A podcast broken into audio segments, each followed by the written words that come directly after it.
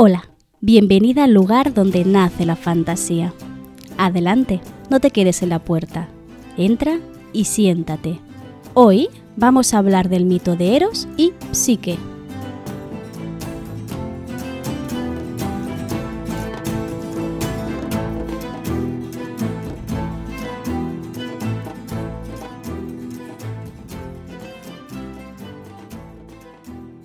Aprovechando el amor que suele inspirarnos febrero, y más concretamente San Valentín, he querido emplear esta excusa para acercarte al mito más romántico y tierno del panteón griego. Aunque parezca increíble después de hablarte de las mm, conquistas, y lo digo con muchas y muchas comillas, tanto de Zeus como de Poseidón, debo decirte que no todas las historias de amor de la mitología griega se dan bajo amenazas, engaños o ningún tipo de abuso sexual. En este capítulo te voy a contar la historia en la que el mismísimo dios del amor se enamoró de la personificación de la conciencia humana. Es decir, vamos a hablar sobre el mito de Eros y Psique. El capítulo de hoy quiero dividirlo en dos partes claramente diferenciadas, ¿vale? La primera te voy a hablar de quién es Eros, porque si eres asidua del canal, seguro que te suena Eros porque ya he hablado de él cuando te conté cómo se originó el mundo. Pero ese Eros primitivo no es el mismo de esta historia, así que vamos a hacer un repaso por toda la historia alrededor de este personaje y cómo va a ir cambiando nuestro imaginario alrededor de él, cómo se convierte en un joven musculoso y súper atractivo en un bebé alado regordete. Y después te voy a explicar el mito de Eros y su enamorada Psique. Si piensas en Eros, seguramente te lo imagines como el asistente de Afrodita, es decir, el ayudante de la diosa de la belleza y del amor. Y seguramente lo relaciones más con el nombre de Cupido que de Eros, que es como lo llamaban en Roma. Este Eros es el conocido como la personificación del deseo amoroso, que es diferente a cómo se entiende Afrodita, que se relaciona más con la carnalización de este deseo. Es decir, poniéndonos un poco más filosóficos, Eros estaría relacionado con, un amor más platónico con la idealización del amor, mientras que Afrodita va un poco más a la carne. Sin embargo, Eros no siempre ha sido así. Así que vamos a ver cómo era el primer Eros de nuestra historia mitológica, ¿no? Y cómo acaba siendo a partir del Renacimiento. En uno de los primeros capítulos, aquel que te conté cómo se formó el universo y cómo nacen, o más bien se forman Gea y Unano, te hablé de esta fuerza primigenia que era el amor. Este primer Eros no se le entendía como una personificación, no se le imaginaba como un ser corpóreo, sino que era entendido como una fuerza que invitaba a los dioses a rejuntarse para hacer otros dioses.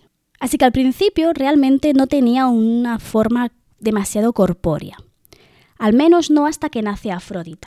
Se cuentan en distintos textos y distintas versiones que en el momento en el que nace Afrodita, Eros va a su encuentro, Allí la asiste, la ayuda y la acompaña al Olimpo para reclamar su plaza como una de las doce olímpicas. Es de aquí que nace una relación muy estrecha entre ambos dioses, convirtiéndose Eros en uno de sus ayudantes favoritos. Esto según las versiones más antiguas. En la literatura posterior se llegó a entender a Eros como el hijo de Afrodita.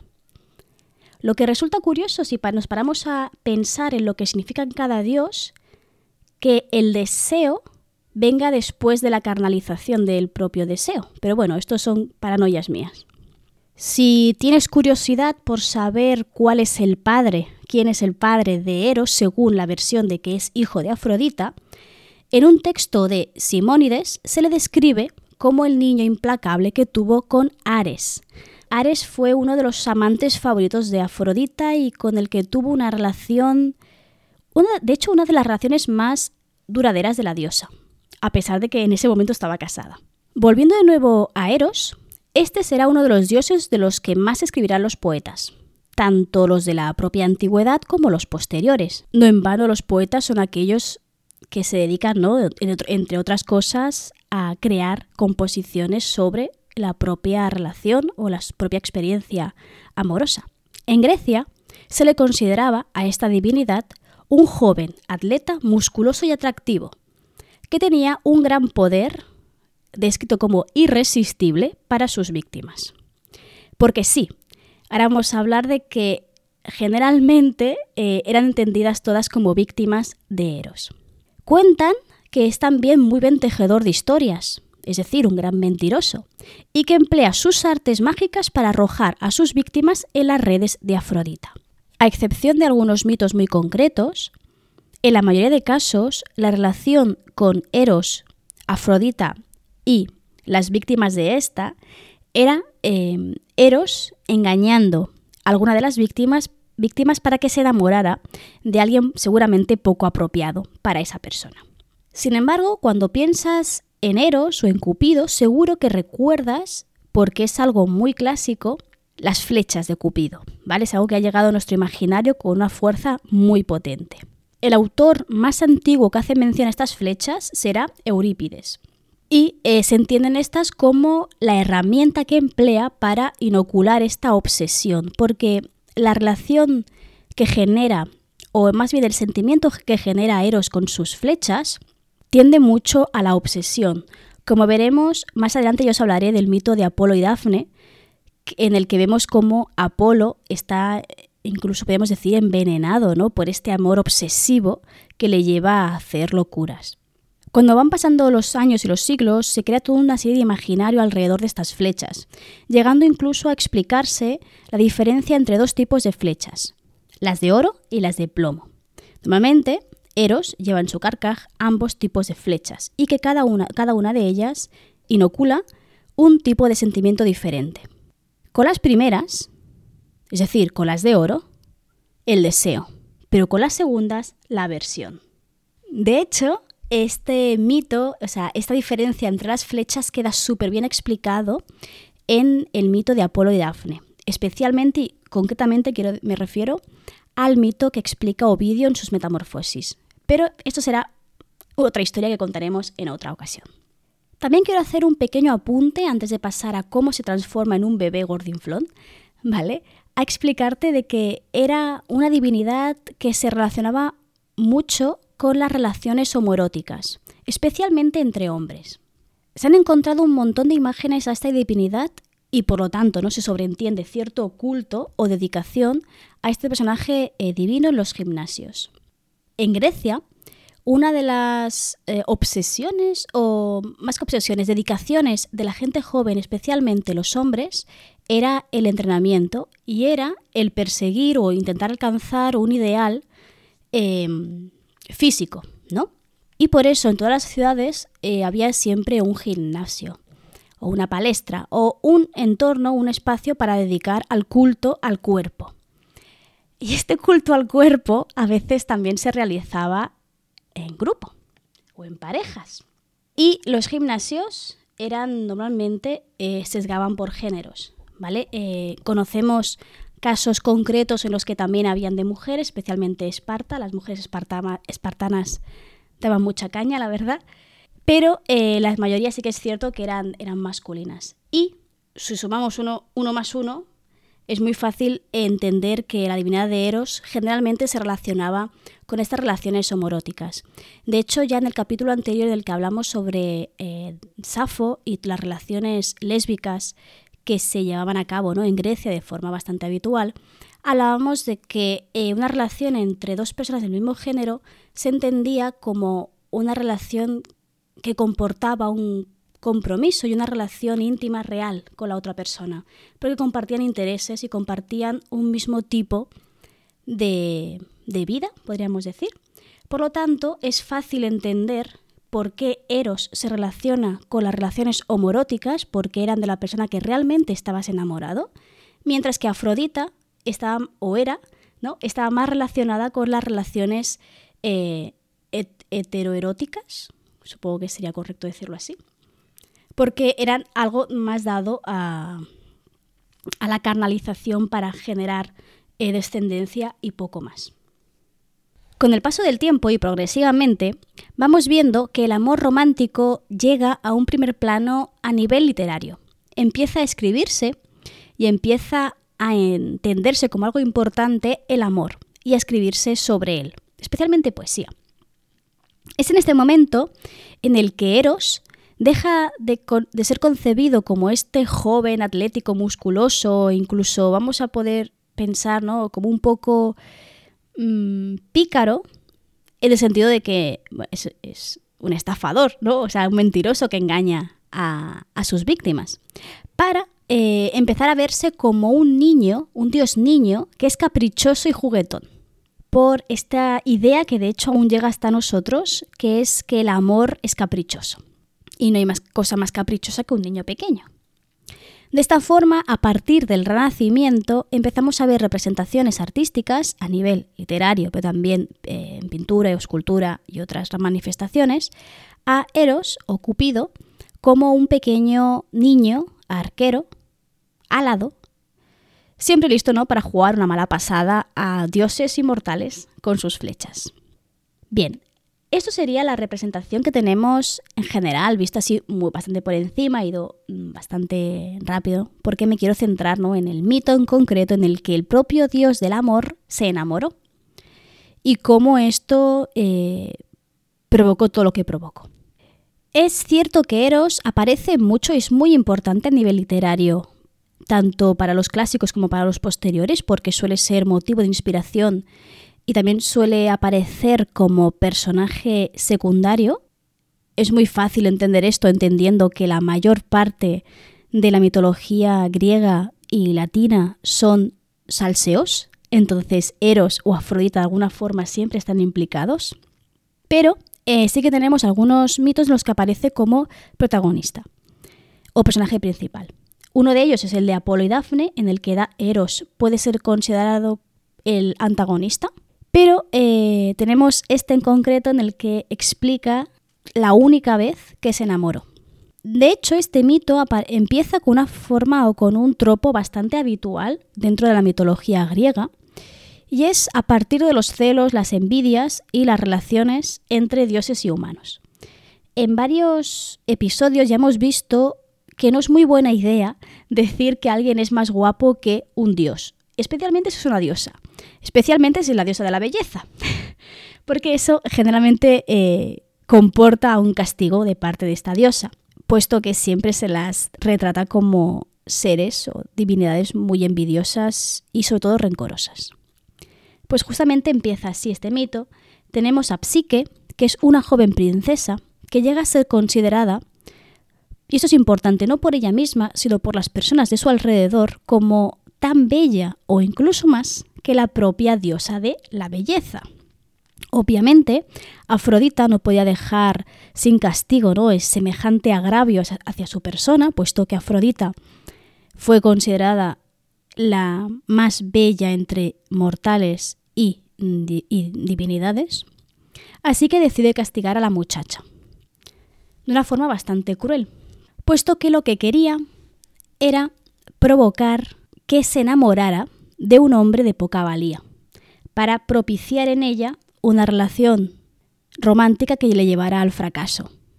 Y para ello va a enviar a su hijo o ayudante, depende de la versión, Eros.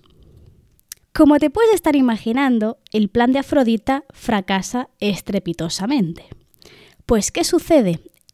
Efectivamente, Psique era joven extremadamente hermosa, y Eros, simplemente al verla, queda totalmente prendado de la princesa. Para que te hagas una idea, tan bella era Psique que sus posibles pretendientes no se atrevían a cortejarla por miedo al no, por miedo al fracaso. Es por esto que los reyes tenían una hija que veían que se iba a quedar solterona a pesar eh, de que era tan bella. Ante esta preocupación, fueron a hacer algo que solían hacer muy a menudo los personajes y las personas de Grecia, que era ir al oráculo, en concreto al oráculo de Apolo. Y aquí eh, les dijo algo muy concreto, que es que tenían que vestir a su hija como una novia y abandonarla en una montaña. Y que allí un novio que sería horrible para ella le pediría la mano. Como son muy buenos padres y pretenden lo mejor para su hija, aceptan que su hija se casa, que se case con alguien que el oráculo ha descrito como horrible. ¿Vale? Eh, hablaremos otro día sobre las maravillosas paternidades que podemos observar en la mitología griega. Tal y como dice el oráculo, sucede. Los padres dejan a la pequeña princesa en aquella montaña y en el momento en el que queda sola, un viento la lleva, arrastrada, ¿no? por los cielos, hasta un profundo valle. No muy lejos de allí se encuentra un palacio hermoso, y en cuanto entra lo ve lleno de lujos. Es más, no es un palacio cualquiera, sino que se trata de un palacio mágico. ¿Por qué? Desde el primer momento hay unos seres invisibles que atienden todos sus deseos y que le dan todo lo que ella pide. No tarda mucho en atar cabos y darse cuenta que es el hogar de su futuro o del que ya se ha convertido en su marido. Hago una pequeña pausa para aclarar algo a nivel cultural.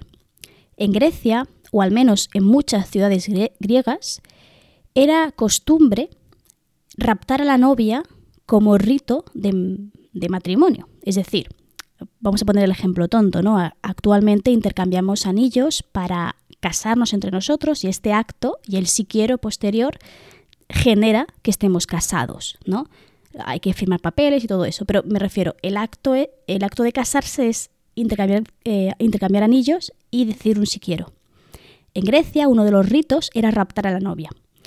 Se entiende como un, rapto em, aceptado, me refiero, la novia sabía que iba a ser raptada, por mucho que a lo mejor no estaba demasiado conforme con ese matrimonio, ¿no? Como pasaba y pasará posteriormente eh, a lo largo de, nuestra historia, pero bueno, así que no se entiende como algo malo, ¿vale? Simplemente es que la ha raptado, este marido suyo lo la ha raptado y ya está casada con él, ¿vale? Solo con el hecho de haberla raptado ya se entiende que estaban casados, ¿vale? Es para que puedas entender por qué lo considera directamente su marido, ¿Quién es esta persona que no se deja ver, que la rapta a través, eh, usando sus contactos con divinidades eh, de, los, de los vientos? Obviamente es Eros. Como gran mentiroso, como gran manipulador, lo que va a hacer es emplear todas las estratagemas e influencias que tiene de distintos seres mitológicos para conseguir esta falsa historia de un matrimonio con alguien terrible. Lo que quiere hacer Eros es no desobedecer a su madre y al mismo tiempo poder estar, eh, querer, amar y cuidar a la persona a la que ama. Porque van a empezar eh, una dinámica muy curiosa en la que sí que va a pasarse sola todo el día en casa, pero al caer la noche, en completa oscuridad, sin que sí que pueda verle el rostro a Eros, el matrimonio va a empezar a convivir y va a empezar a enamorarse el uno del otro. Eros ya lo estaba, pero Psique empieza a, a relacionarse con su marido de esta forma, tan extraña, sin poder mirarle a la cara, sin poder saber quién es. Y Eros, de hecho, le obliga a prometerle que jamás le mirará o querrá saber cómo es físicamente.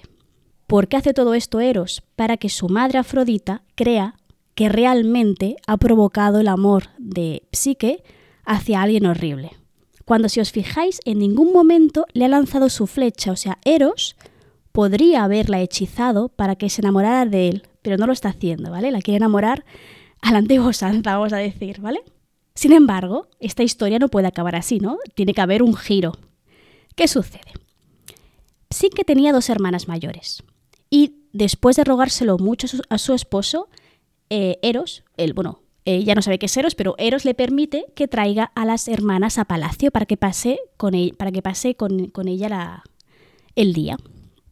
Cuando Psique le cuenta a sus hermanas su relación matrimonial con este ser, claro, las hermanas, entre preocupadas y algo de envidiosas por el matrimonio, el palacio, el lujo que tiene su hermana, empiezan un poco a, mm, a susurrarle, a incitarle averiguar quién es el ser con el que duerme, con el que se acuesta y del que está empezando a enamorarse. Le meten en la cabeza de que seguramente sea un monstruo. Y de hecho le dicen que seguramente no sea ni siquiera humano, que a lo mejor es una serpiente. Y la verdad es que Psique se asusta y teme por su vida, influenciada ¿no? por lo que le están diciendo sus hermanas. Por esta conversación, Psique decide que esa noche, cuando se va a, cuando se va a dormir, y a pasar ¿no? la, la noche con su esposo, decide esconder un cuchillo debajo de la almohada y dejar a su alcance una lámpara de aceite. Después de pasar la noche con Eros, se espera a que éste se duerma y en cuanto lo oye roncar, saca la lámpara de aceite y lo enciende para ver qué es el ser con el que está casada. Y es entonces cuando descubre un joven hermoso, de una gran belleza, alado y seguramente divino. Y se queda tan embelesada ¿no? por la belleza de, de su marido que no se da cuenta de que gotea el aceite caliente sobre el cuerpo de Eros. Y su esposo despierta. Se descubre la mentira y se descubre que Psique no está casada realmente con alguien horrible. Eros se siente traicionado por su esposa y al mismo tiempo se siente frustrado porque no va a poder mantener este matrimonio, porque su madre no lo va a aceptar jamás. Así que toma una de las peores decisiones de su vida y es abandonar a Psique. Se larga, se va y la deja allí. Lo que no sabe es que Psique en ese momento está embarazada. Ella puede escoger quedarse en palacio, vivir sola, pero está enamorada. Así que decide, a pesar de su embarazo, buscar a Eros. Y empieza una larga travesía buscando al dios del amor, porque lo reconoce. Sin embargo, esta búsqueda la lleva directamente a su peor enemiga, su suegra, a los brazos, a las redes de Afrodita. Afrodita desaprueba totalmente esta relación entre Eros, su hijo, y Psique. Pero como ve a la joven tan empeñada en, buscar la aprobación de la propia Afrodita y en, poderse, eh, en poder seguir estando con Eros, que le impone cuatro pruebas que considera imposibles. La primera consiste en separar un gran montón de semillas y cereales en sus diferentes componentes en un solo día. Aquí eh, Psique recibe ayuda de las hormigas de su entorno que se apiadan, ¿no? De la pobre joven, de todo lo que siente y de su historia. Así que entre todas separan las semillas de los cereales. Y supera así la primera prueba de Afrodita. La segunda prueba un poco más difícil, un poco bastante más difícil. Tiene que recoger lana de unas ovejas. Pero no unas abejas cualquiera, sino unas que son asesinas, que matan eh, personas y se las comen. Sí que va decidida a por esta lana, pero recibe un mensaje de una divinidad eh, de los vientos, que le avisa de que espere a que las bestias estén, estén dormidas para recoger la lana que se ha quedado enganchada en las espinas de las plantas de los alrededores. Y así, usando eh, más la astucia que la propia impulsividad, ¿no? consigue vencer y superar la segunda prueba de Afrodita.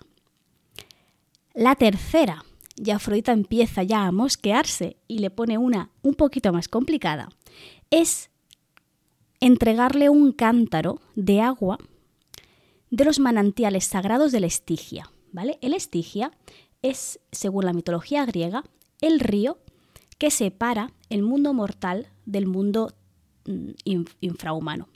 En otras palabras, es el río por el que Caronte hace que las almas traspasen. Es muy peligroso que alguien vivo se acerque a este, a este río.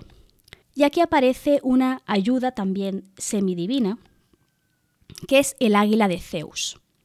El águila de Zeus le debe, le debe una deuda al propio Eros debido al mito del rapto de Ganímides, ¿vale? De esto ya hablaremos en otra ocasión. Así que, sintiéndose en deuda con el dios del amor, decide ayudar a su esposa y recoge el agua por ella. Y así supera Psique la tercera prueba.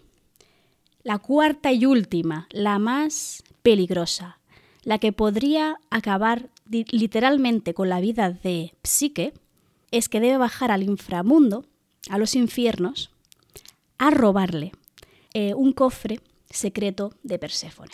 Si escuchaste el capítulo anterior sobre el rapto de Perséfone, sabes que Perséfone es una diosa bastante cruel, que no le tiembla el pulso a la hora de castigar a alguien que le ofende.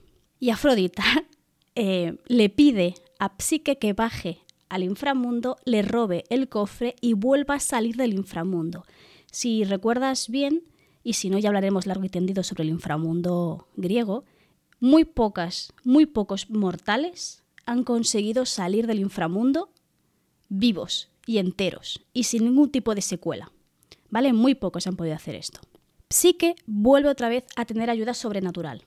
Consigue bajar a los infiernos, consigue el cofre de Perséfone y cuando está saliendo, algo, llámalo curiosidad, le invita a abrir ese cofre. Porque Afrodita le ha dicho que en ese cofre se esconde el secreto de por qué Perséfone es tan bella, es tan hermosa y tanta gente la ama. Así que abre la caja. En la caja, la caja no era más que una trampa. Sobre ella cae una nube que la envuelve en un sueño mágico, muy parecido a la muerte, y cae directamente, sin conseguir salir del inframundo. ¿Qué sucede con Psique? Por suerte, Eros, en cierto modo, ha sido testigo de todo lo que ha estado sucediendo, ¿vale? Toda la ayuda sobrenatural que ha ido recibiendo Psique, en cierto modo, y os podéis estar imaginando, que ha venido influenciada de forma más directa que pasiva por el propio dios del amor. Así que aquí Eros tiene la iniciativa de desobedecer a su madre y bajar a los infiernos. Sin pensar en las consecuencias que esto pueda tener, baja al inframundo y consigue guardar la nube de sueño que, tiene hechizado ¿no? a, su mujer y la guarda de nuevo en, el cofre. Pero Psique no despierta. Psique no despierta. ¿Vale? Y esto es algo que, que Eros em, debe decidir cómo despertarla. Y a pesar de que el cuento clásico diría que con un beso, en este caso es mucho más poético. Y lo que hace es despertarla pinchándola suavemente con una de sus flechas de oro. De esta forma, el amor consigue, literalmente, ¿no? que la conciencia humana, que psique, se despierte. Aquí Eros, previendo la reacción de su madre ante semejante conflicto que pudiera haber, ¿no? clama a Zeus ayuda y le pide, le solicita poder llevarse a Psique al cielo, al Olimpo, donde poder desposarla como esposa y convertirla en su mujer inmortal, como él. Y aquí es cuando Zeus aparece, ¿vale? Zeus en esta ocasión, en este mito, ya no aparece como el mujeriego habitual, sino que aparece como el que impone el orden final. Normalmente en los mitos suele haber siempre esta figura. De esta forma, Zeus intercede eh, ante Afrodita, le hace ver a Afrodita que Psique ha podido superar tres de sus cuatro pruebas, que la cuarta, con ayuda del amor, lo ha conseguido vencer y que no deja de ser una muestra de la relación que tienen tanto Eros como Psique entre ellos. Y aquí Afrodita cede, no solo permite la boda, sino que baila en la boda de su hijo, ¿vale? Esto puede parecer una tontería, ¿vale? Pero Afrodita es la diosa del amor es una diosa que ha castigado con la ceguera a aquel que ha osado verla desnuda. Y en la, en la boda de su hijo, para demostrar que aprueba esta relación, baila para ellos. Después de todo este ajetreo, en el momento en que ya están casados, casados por segunda vez, ¿no? De forma oficial y que sí que se convierte en un ser inmortal y por tanto divino junto a su esposo Eros, si lo recordáis, estaba embarazada. Así que da a luz a un hijo que va a llamar voluptas, que significa placer. Y es así como termina el mito de Eros y Psique. Ya para acabar, y simplemente como un pequeño dato curioso, es que es muy posible que esta historia te haya sonado y te haya hecho pensar en otros muchos cuentos, historias o incluso, quién sabe, novelas. Aunque el mito de Eros y Psique solo se ha conservado escrito en una única versión, la de Apuleyo en El asno de oro, se trata de una historia que caló hondo en el imaginario clásico, que luego trascendió al medieval, y a partir de ahí se creó un tópico literario que va a verse repetido a lo largo de muchísimas historias medievales, pero ya también posteriores, renacentistas, modernas y eh, un largo etc. Este tópico literario en latín se llama stila o ley ardientis, que en castellano sería gota de aceite hirviendo. A lo largo de los siglos, vamos a ir viendo muchas reinterpretaciones de esta historia, de estos personajes, pero también del tropo principal que hace que todo estalle. Estoy hablando de esa curiosidad por descubrir el rostro del ser amado y esa gota de aceite que hace que se desvele todo el engaño. Y eso es todo por hoy. no sé si conocías esta historia o si no, pero me ha parecido la perfecta excusa este San Valentín, este mes de febrero, para poder hablarte de la historia de amor que para mí es la más bonita. Ya para acabar, te recuerdo que si te interesa estar al tanto de todo lo que voy haciendo sobre literatura, sobre mitología, sobre historia, puedes hacer dos cosas, o las dos. La primera sería suscribirte a mi lista de correos. Te recuerdo que cada 15 días envío un correo con toda la información de lo que puedo eh, haber ido creando a lo largo de, esa quincena, tanto en mi canal de Twitch como de la palabra errante, como en el podcast, todo lo que hago. Y además también tienes algunos recursos exclusivos solo para suscriptoras.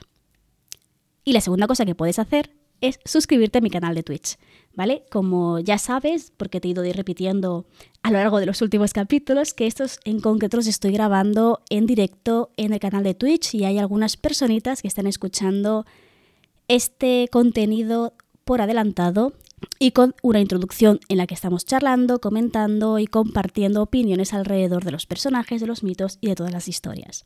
Si quieres participar en nuestra comunidad, simplemente tienes que buscarme en twitch.tv barra Tatiana Herrero. Y ya está. Me despido por hoy, nos escuchamos el martes que viene y te recuerdo como siempre que aquí, en este pequeño rinconcito de internet, siempre, siempre, siempre vas a ser bienvenida.